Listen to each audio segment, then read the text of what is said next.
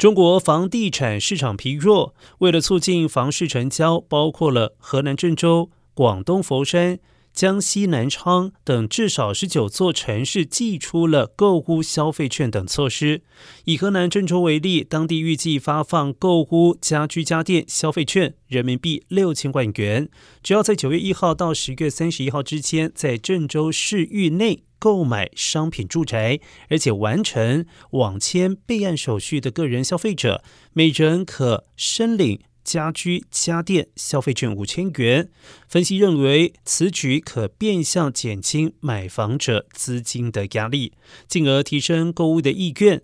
中国房地产研究机构中指研究院最新的统计数据显示，北京、上海、广州、深圳等一线城市在十一长假期间，房市成交规模都比去年同期下滑，其中北京跌幅高达百分之六十四。